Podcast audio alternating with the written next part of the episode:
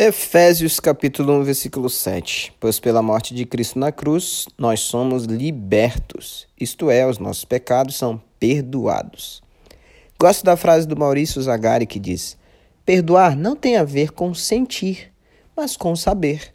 Saber que se os pecados foram perdoados pela morte na cruz, saber que se você está em Cristo, sua luta com o pecado já foi vencida por Cristo.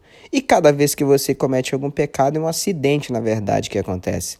Pois seu foco, sua vida, sua mente estão voltados para Cristo, o ser mais parecido com Ele.